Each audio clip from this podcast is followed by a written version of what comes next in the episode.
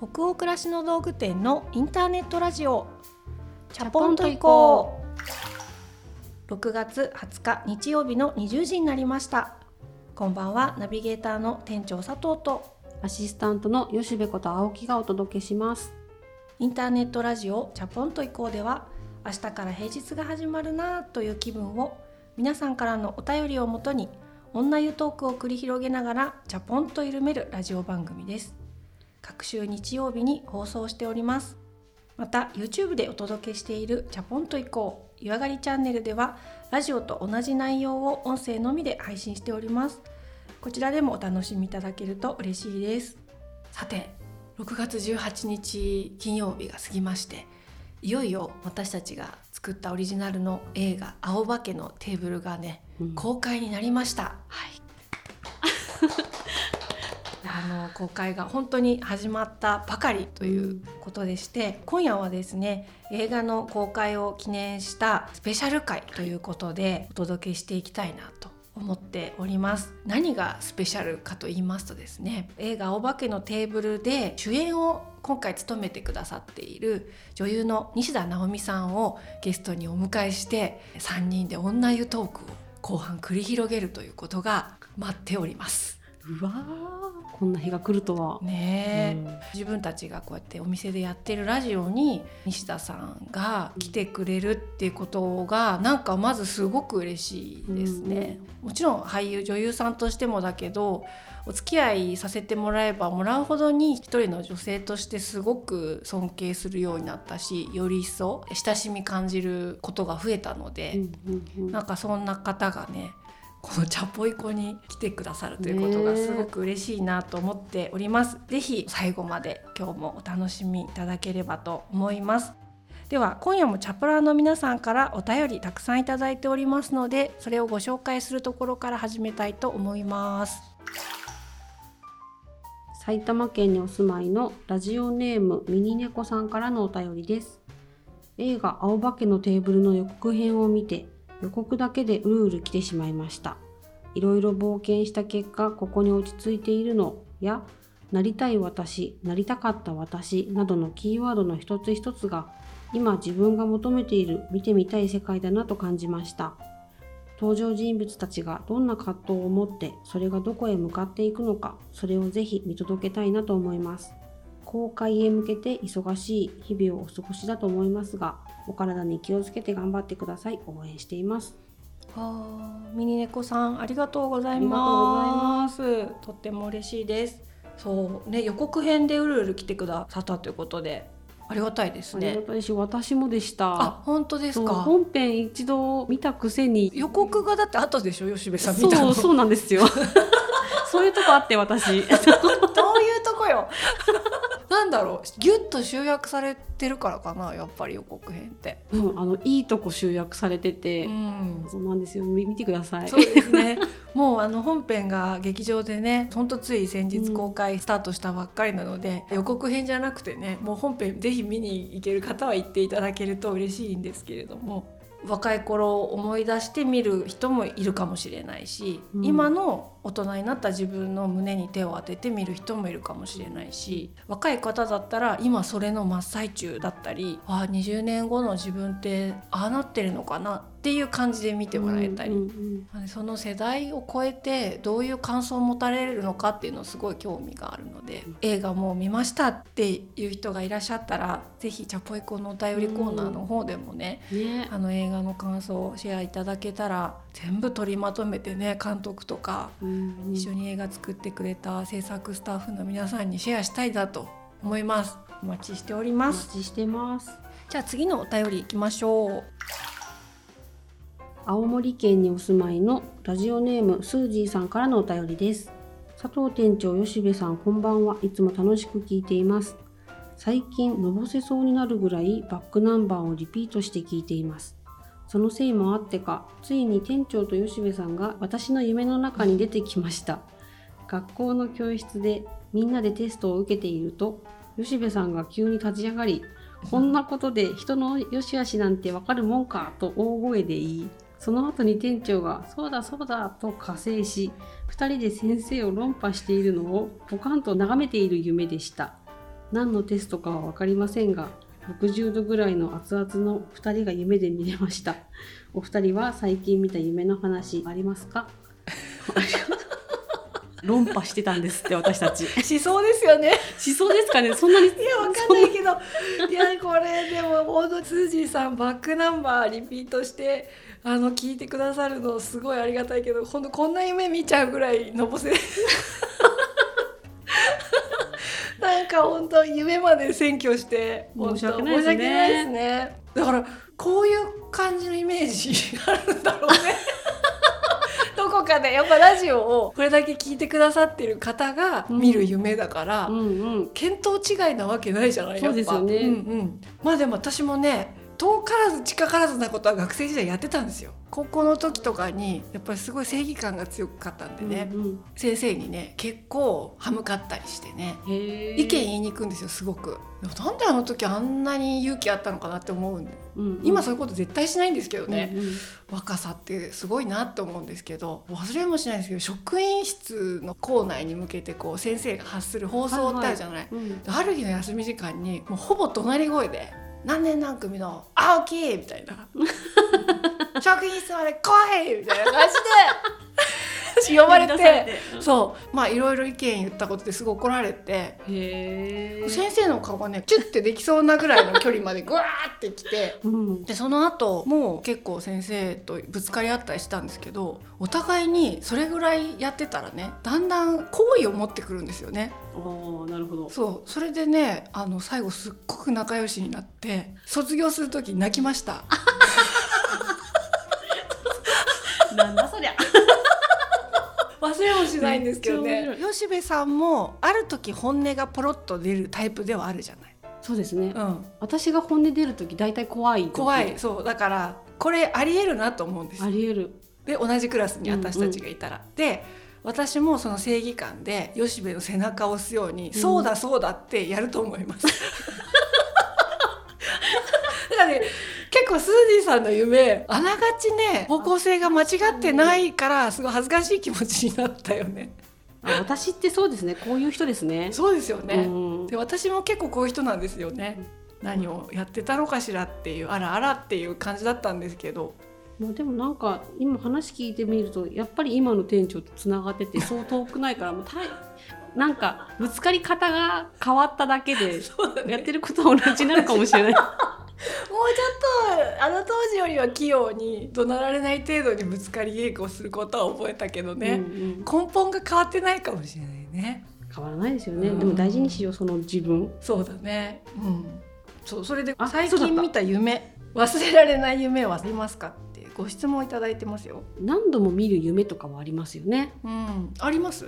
すっごい低空飛行でゆっくりしか進まないとかもうすごい平泳ぎとかクロールとか一生懸命空中でするんですけど「あ進まない!」っていう夢とか。なんだろうね。ね、あとグッてこう口を噛みしめるとうん。歯が抜けるとか、歯が抜ける夢はなんか意味があるって私なんか聞き何かで聞いたことある。あとはねトイレットペーパーを持ってるんですよ。ちょっともうねわかんないのよ。この先の展開は。だけどうん。ちょっともう笑っちゃうのは何なんだろうね。私はトイレットペーパーを買いに行った人で持ってるんです。でも気づいたらはすっぱだかなんですようわっと思ってそのトイレットペーパーを隠れみのにしながら 車の影とか電柱とかそういうところで一生懸命隠れながら家まで帰る。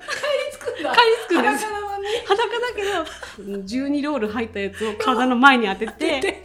これで大丈夫って思ってでも人が来るから車にシャッて隠れたり もうそれはそれは本当にくのいちかしらっていうぐらい忍びながら、ある程度の距離を電柱とかさ、うん。車の陰に隠れながら家にたどり着くまでってまあまあ長い夢だよすっね。ごい長いんですよ。もうなんかもうすっごいドキドキして「は あ大変なんで服着てないんだろう今日」とか思いながら。あー面白い。いやーもうね私が見てる夢なんて、うん。今の吉部さんが言った夢に比べたらもう規模が小さすぎて。あそう？裸ではない。うん、来てるしだからもう吉部の話で十分お答えになってると思うんで。優勝優はい勝ですかね、、もう私たちだからちょっとあんまりいい夢見れてないってことなんですけどね。疲れてるのかな？かな。でもこれ夢判断ができる方に聞かれてたらすごく恥ずかしいですね。なんか意味があったら。でもそういう夢見ますよね。どうにもならない夢。そうどうにもならないよ。もうちょっとあまりに夢としてのリアリティがありすぎて今私ちょっと涙がもう出ております。笑いすぎて。いやはい。じゃあその他にもたくさんのお便り本当にありがとうございました。お便りはすべてチャポイコスタッフ全員で楽しく拝見をしております。さてこれから私たちこの後はい。都内の収録スタジオに移動というかねはい。ワープしまして。うんうん。でそこで西田直美さんとお会いしてこの後のラジオでお話ししていきたいと思っておりますのでチャプラーの皆さんそれでは行ってまいります。行ってまいります。さてお待たせいたしました。本日のゲストをお迎えしたいと思います。えー映画青化けのテーブルで主演の春子役を演じてくださいました俳優の西田直美さんいらっしゃってます。こんばんは。はじめまして。はじめまして。今日はよろしくお願いしお願いしま。ます。私は実は昨日ちょっとまた別のとある撮影で西田さんにお会いしたりしているんですけれど、はい。吉部さんは今日西田さんお会いするの本当初めまして。はじめましてです。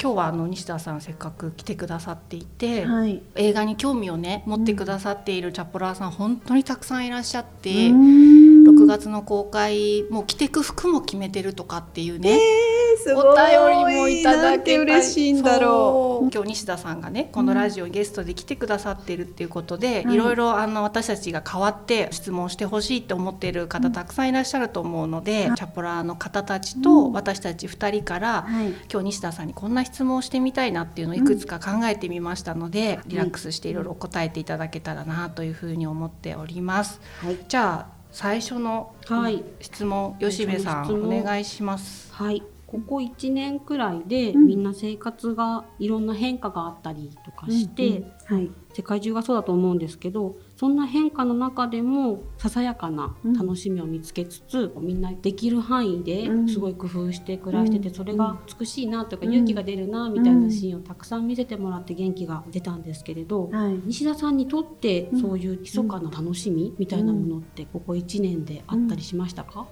ここ1年だと、うん。本当にこの映画撮り終わって、うん。で、料理監修で冷水さん入られてるでしょ、うん。うん。で、冷水さんが料理教室やってるっていうのを聞いて、行ってみたいって言ったら、でも人気なんでしょって、うん そんな入れないですよねなんて言ったら、うん。あキャンセルがあれば来てみる？みたいな感じで言ってくださって、うん。それから行ってるんです私。えーってるんですよ。料理教室に。続いてるってことですね続いてる。無理しなくていいよみたいな感じで 終わった後に冷水さんに言われたんだけど周りに1人ぐらいかないらっしゃるんですけど生徒さん、うん。その生徒さんに「いや絶対来た方がいいよ」って。え今うん。来なかったら席なくなっちゃうからって言われて いやいていいのかな？とか言って2ヶ月に一遍とかかな、うん。なので、うんじゃあ次回も予約しますって言ってー。そこから続いてます。3回行きました。へえ、うん。8人の生徒さんの中にうん。西田直美さんが混じってるって混じってる。いう状態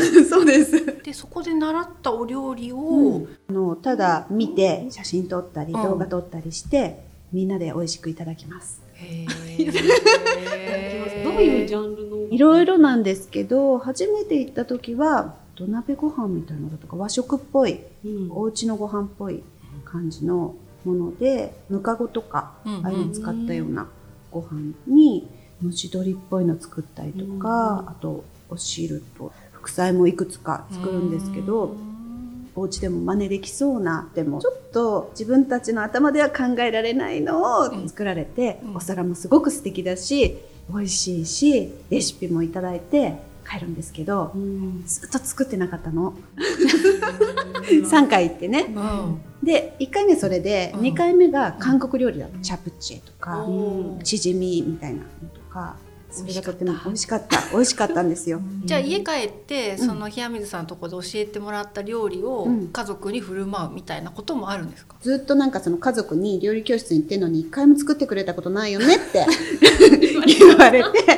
な何しに行ってんの？みたいな感じで ちょっと軽くジャブ入れられて。えあそうだったねなんて言って、うん。すっごく美味しいんだよって終わってたんです。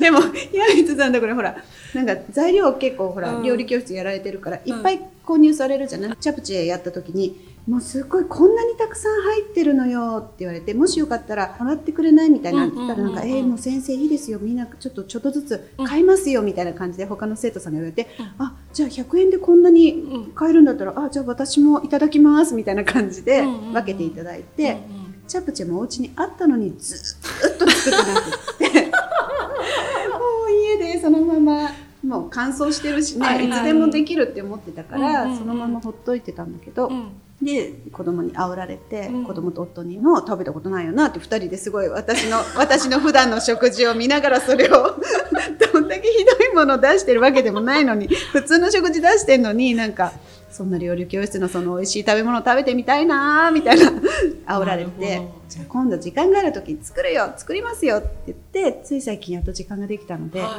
作りました。すっごい自分家でやってもすっごい美味しかった。そうなんですね、再現できるんですねちゃんと。できた。なんかそうそう。豆腐のニラソースみたいのがあって、その豆腐の上に、ニラをこう細かく刻んだのをこうちょっと塩もみして、その上にごま油でちょっと味付けしたうん。ニラだれみたいのを作って、それプラスラージャンっていうね花山椒花山椒みたいな。はいはい、それと、はい。えっと韓国唐辛子を混ぜてこう炒めたものにこうごま油を入れてこう作るんですけど、はい。煮立たせてそれがラージャンっていうんだけどそれをこうかけて豆腐につけて食べるんだけど、えー、美味しそれが、うん、すごい美味しい。それもう瓶詰めにしてへー。もうしゃぶしゃぶとかにつけても美味しいし、えーなんかこんなの早くちゃんと作っとけばよかったって後になって思いました、へでもすごく楽しいですよ料理。いいですね。いいですね。でも家族からプレッシャーかけられるのかなって思うとちょっと私もなんか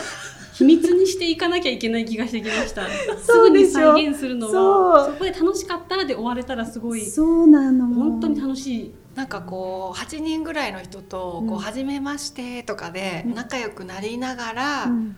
お料理を習うっていうのがうん。なんか人見知りなところもあるからでもみんなそんな感じだからなんか意外に平気なんです。みんなちゃんと距離感を持ってうんうんだからみんな誰が何やってる人なんか全然わかんない。だから私も黙ってれば絶対誰だって割れない。いやぐらい。バレる。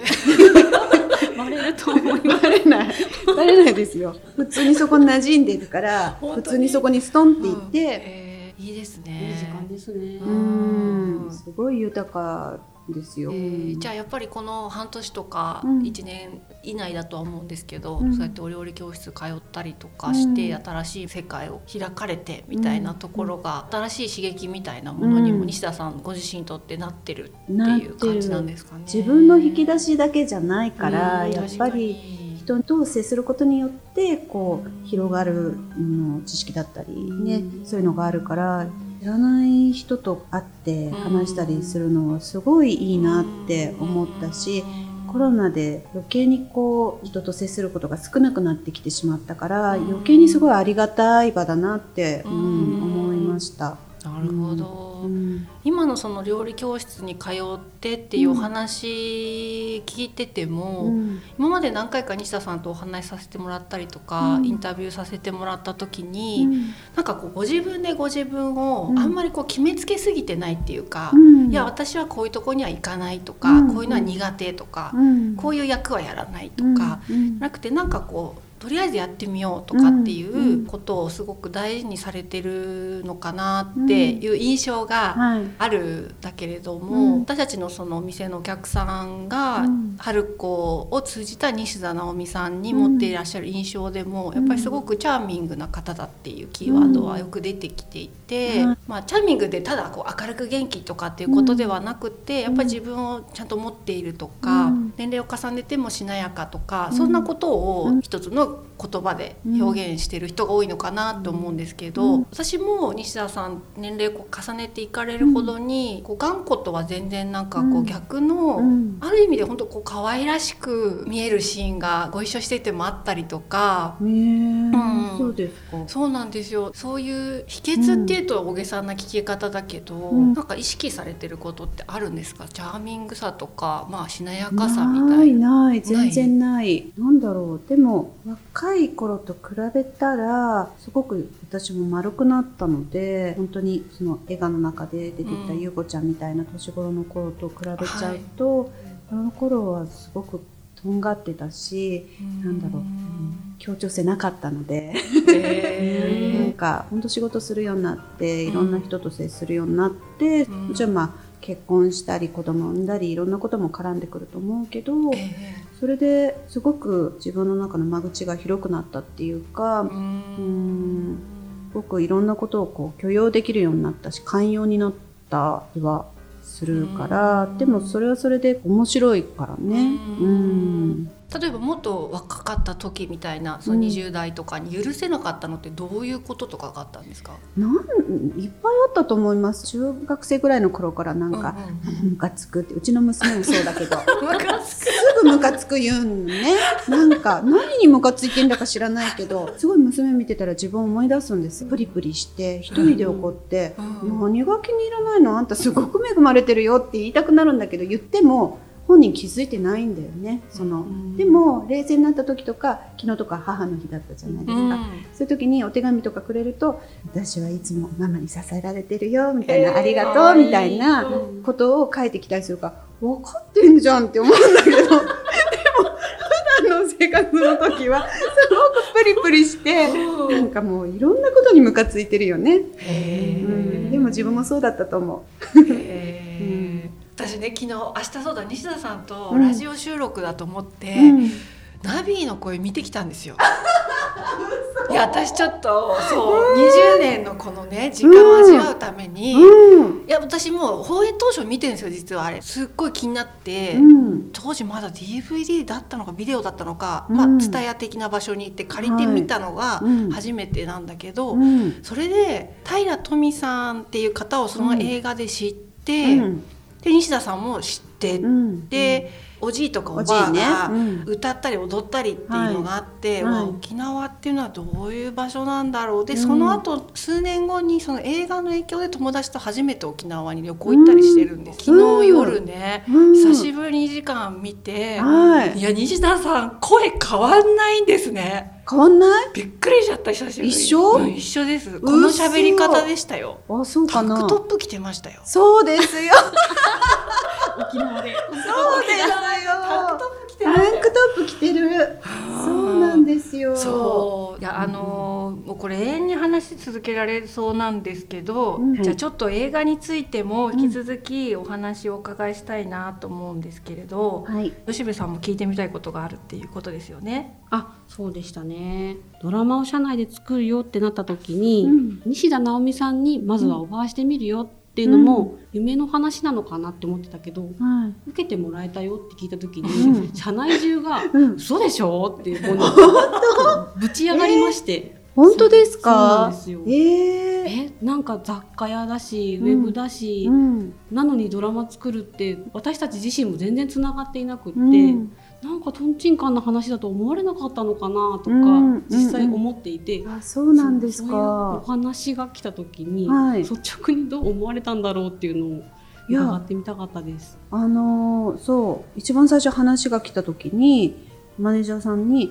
なんかインテリアとかやってる会社らしいんですけどこう暮らしの道具店って知ってます、って言って見たらなんとなくなんかこれ見たことある気がするって言ってちょっと調べてみるって言って調べたらなんかこのページ開いたことある気がするって言って、あでもうん、えーそこがどうしたのって聞いて、うん。したらなんかそこがねなんかウェブドラマみたいなのを作るらしくってっていう話を説明されて「へえ」って言ってなんか「西田さんどうします?」みたいな感じだったからあの企画書みたいなのありましたよね。はい。ありま。したありましでた。こう想定の人物が何人かこういて家族の物語にするっていうなんとなくのプリントみたいのをいただいたので、うん。であでもドラマ仕立てになってるみたいだねって言ってわかんないけどうん。なんかこの世界観は好きだし考が合うんだったら全然やってみていいと思うっていうふうにあの言っ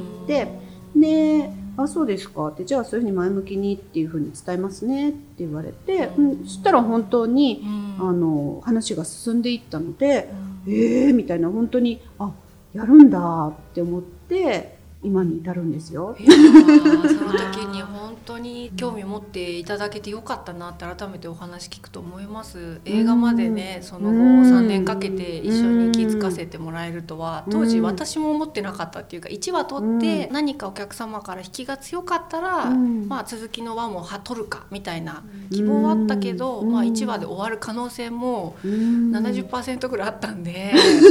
そう私もまさか続きがあると思わなかったから、うん。あの1話終わった後はまたねって別れなかった気がするんですよ確かにね。結構なクランクアップ感をそうそうですよね。ありがとうございましした気がた。ますみたいな感じでね、ううんんうんうんうん終わったのそうで。ですね、うん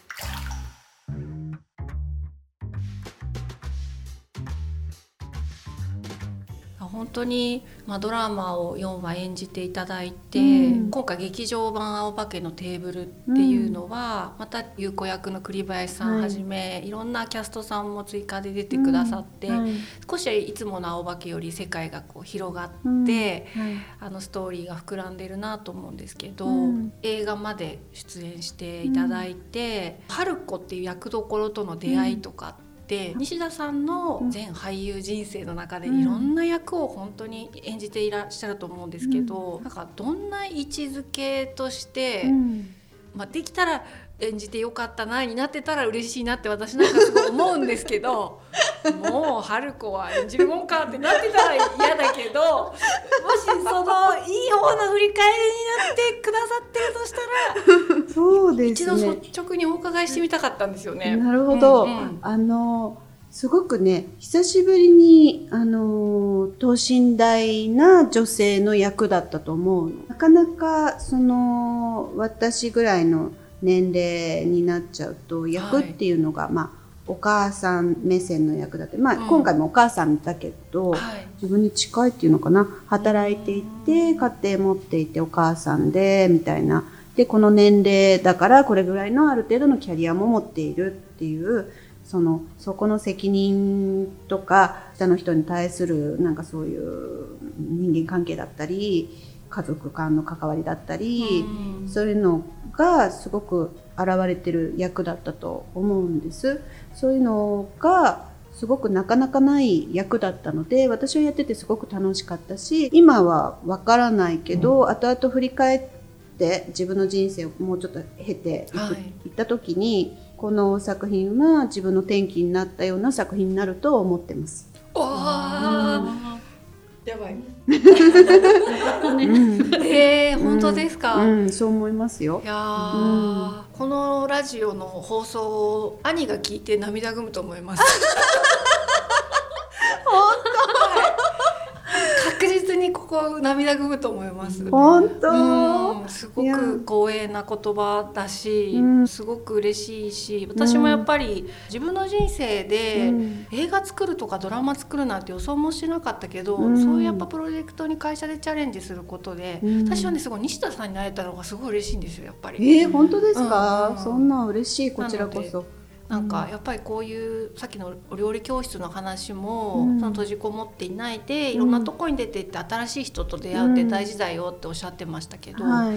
私もくしくも料理教室はなかなか通えてないんですけど、うん。こういうところでやっぱり会えた人たち、うん。素敵な人たちとかやっぱもらった言葉が、うん。こうやってすごいこう自分の心に溜まっていって、またこの先の人生でうん。それが何かに変わったりするのかなとかって思えるので、うん。そう私もねやっぱその出会いに何より感謝してますね。うん。うん。なので今もういただけたね言葉すごい。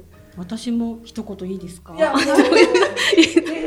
等身大っておっしゃってましたけど、はい。本当にそうでそのお母さんでもあり仕事する人でもありって、うん。いろんな役割がある中で、うん。やっぱりこの自分であるっていうことはい。をすごく軸に大事にしているので、うん。そうだ私お母さんの顔もあるけどお母さんとして振る舞うだけがうん。私じゃないよなとか、うん。その一人の人間としてこれからも生きていくんだろうって実感が湧いてきて、うん。あ自分大事にしようってなんか見終わった後にすごく思えた作品でしたね。うん春子さんに会えてよかったです。ああよかった そんな言って多もらって分ラジオ聞いてくださってる方の中にも、うん今本当吉部さんが言ってくれたのと同じような気持ちでこの作品の春子を見てる方たくさんいらっしゃると思うので、うん多分今の吉部さんの言葉にみん。なブーンっつってお風呂の中でこううなずいてる可能性あるよ。ジャボンジャボン。っつって。いや本当まだまだね、お話をお伺いしたいことたくさん足りないんですけど、はい。でも今日は本当忙しい中でねお時間割いていただいて、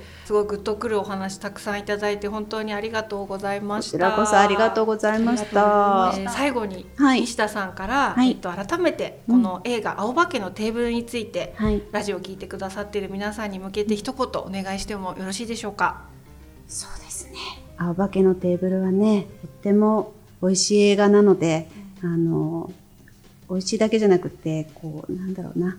あのすごくこう自分を振り返りつつ自分のこう未来にも思いを馳せられるそんな映画だったりするので私も映画館が大好きで映画館の中でみんなと一緒に一人でいられる特別な空間だと思うから、あのぜひ劇場で苦しい時でもいいし楽しい時でもどんな時でもいいからなんかちょっとこう気持ちにゆとりが生まれて自分を楽しめればいいなって終わった後にホッとしてくれればいいなってそういうふうに思っていますのでぜひ劇場に足を運んでください。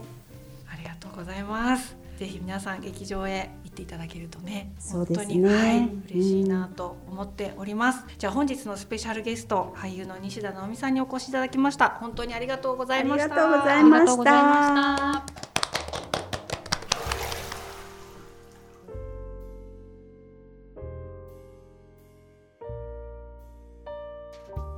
さて今夜のインターネットラジオチャポンと移行はここまでです皆さん本日のお湯加減いかがでしたでしょうか？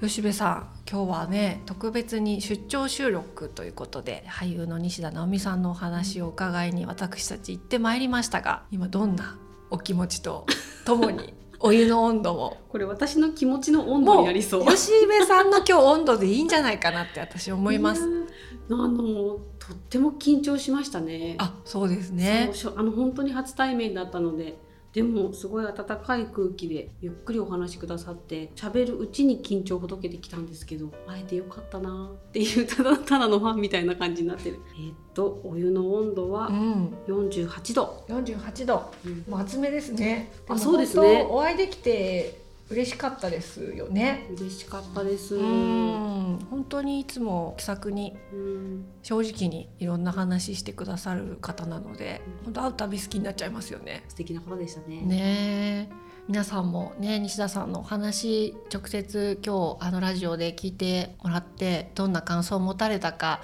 ぜひあのしなり3回と同じようにたくさんお便りとかでご感想をお寄せいただけたら嬉しいなと思います。えー番組は北欧暮らしの道具店のサイト上やアプリに加えて YouTube それから Apple Podcast、Spotify、Google Podcast や Amazon Music など今7カ所のプラットフォームでお楽しみいただくことができます。ぜひご自身に合ったプラットフォームでラジオを引き続き楽しんでいただければ嬉しいです。全国のチャポロアの皆さんお便りお待ちしてます次回の放送は7月4日日曜日の夜20時になりますそれでは明日からもチャポンと緩やかに。そして熱くいきましょう。ナビゲーターの店長佐藤と。アシスタントの吉部こと青木がお届けしました。それではおやすみなさい。おやすみなさい